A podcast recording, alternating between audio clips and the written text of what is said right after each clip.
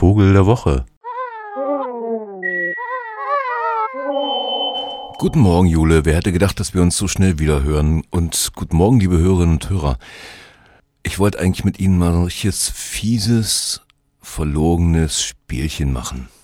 Und zwar kennen Sie das eigentlich? Also zu allen christlichen Feiertagen, also sagen wir mal zum Beispiel Ostern, wird immer genau das, was da am ehesten geschlachtet und gegessen wird, nochmal so ganz schön niedlich gemacht. Also zum Beispiel diese kleinen Küken, die dann überall zu kaufen sind und die man sich in die Nester setzt. Und dann aber die Eier natürlich ist von den ähm, Hennen aus den Legebatterien, die dann auch immer gleich natürlich durch die niedlichen Küken vergessen werden.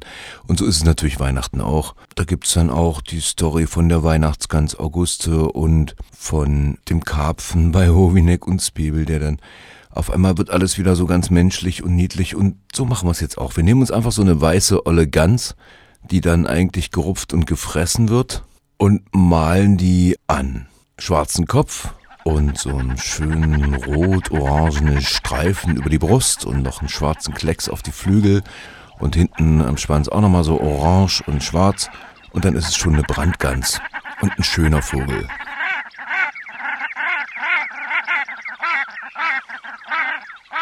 Und wenn wir nicht wüssten, dass es außer den Geflügelzüchtern und den dazugehörigen Fleischern eine Endverbraucherkette gibt, die sogar Jäger in Kauf nimmt, die auf die Felder laufen und Gänse schießen, um für den privaten Kreis dann so eine ganz wilde Gans sogar anzubringen am Wochenende. Was wollte ich eigentlich sagen? Natürlich, ich wollte über die Brandgans reden.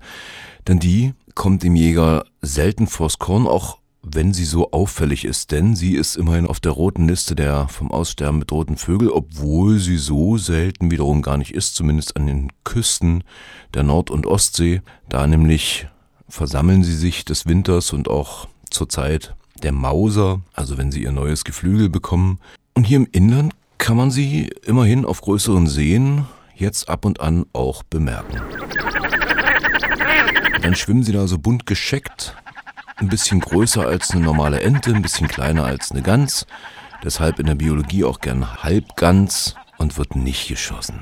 Hier in der Nähe von Halle zum Beispiel auf den Radmannsdorfer Kiesgruben gerade ein Pärchen sogar. Und das ist der eigentliche Grund, warum ich die Brandgans zum Vogel der Woche machen wollte, denn sie ist eine der wenigen Entenvögel, wo sich Männchen und Weibchen kaum unterscheiden. Die sehen eigentlich beider Geschlecht super schick aus und nehmen sich da gar nichts und bleiben auch jahrelang zusammen, bis sie so nach vier, fünf Jahren sich dann nochmal neu umgucken. Man fragt sie zwar, was dann die Attraktivität ausmacht bei den anderen Brandgänsinnen oder Gänsen.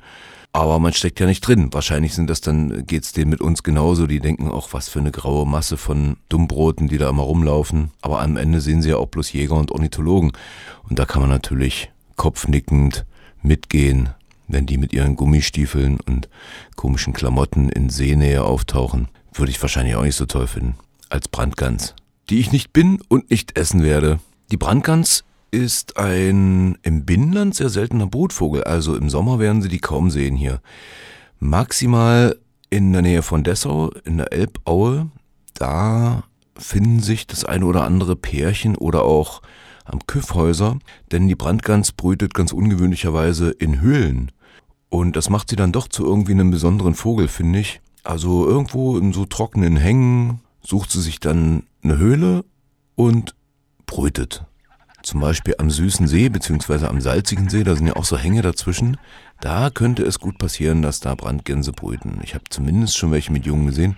Kann also passieren, hier ganz in unserer Nähe, auch mal so ein seltenes, schönes Vogelfiech zu sehen, aber für alle die, die sich soweit nicht rauswagen aus der Stadt, ab und an auf der Saale im Winter zu sehen, aber noch viel sicherer im Hallischen Zoo und der ist in der Rallstraße und damit auch eine Empfehlung wert.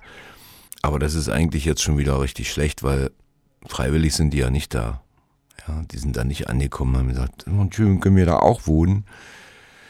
Die Brandgans, unser Vogel der Woche, just in diesen Wochen gerne mal auf großen Seen rund um Halle. Zu Gast. Schwarz, weiß, orange, rot. Schöner Vogel, schöne Gans und hoffentlich nicht auf ihrem Weihnachtsteller.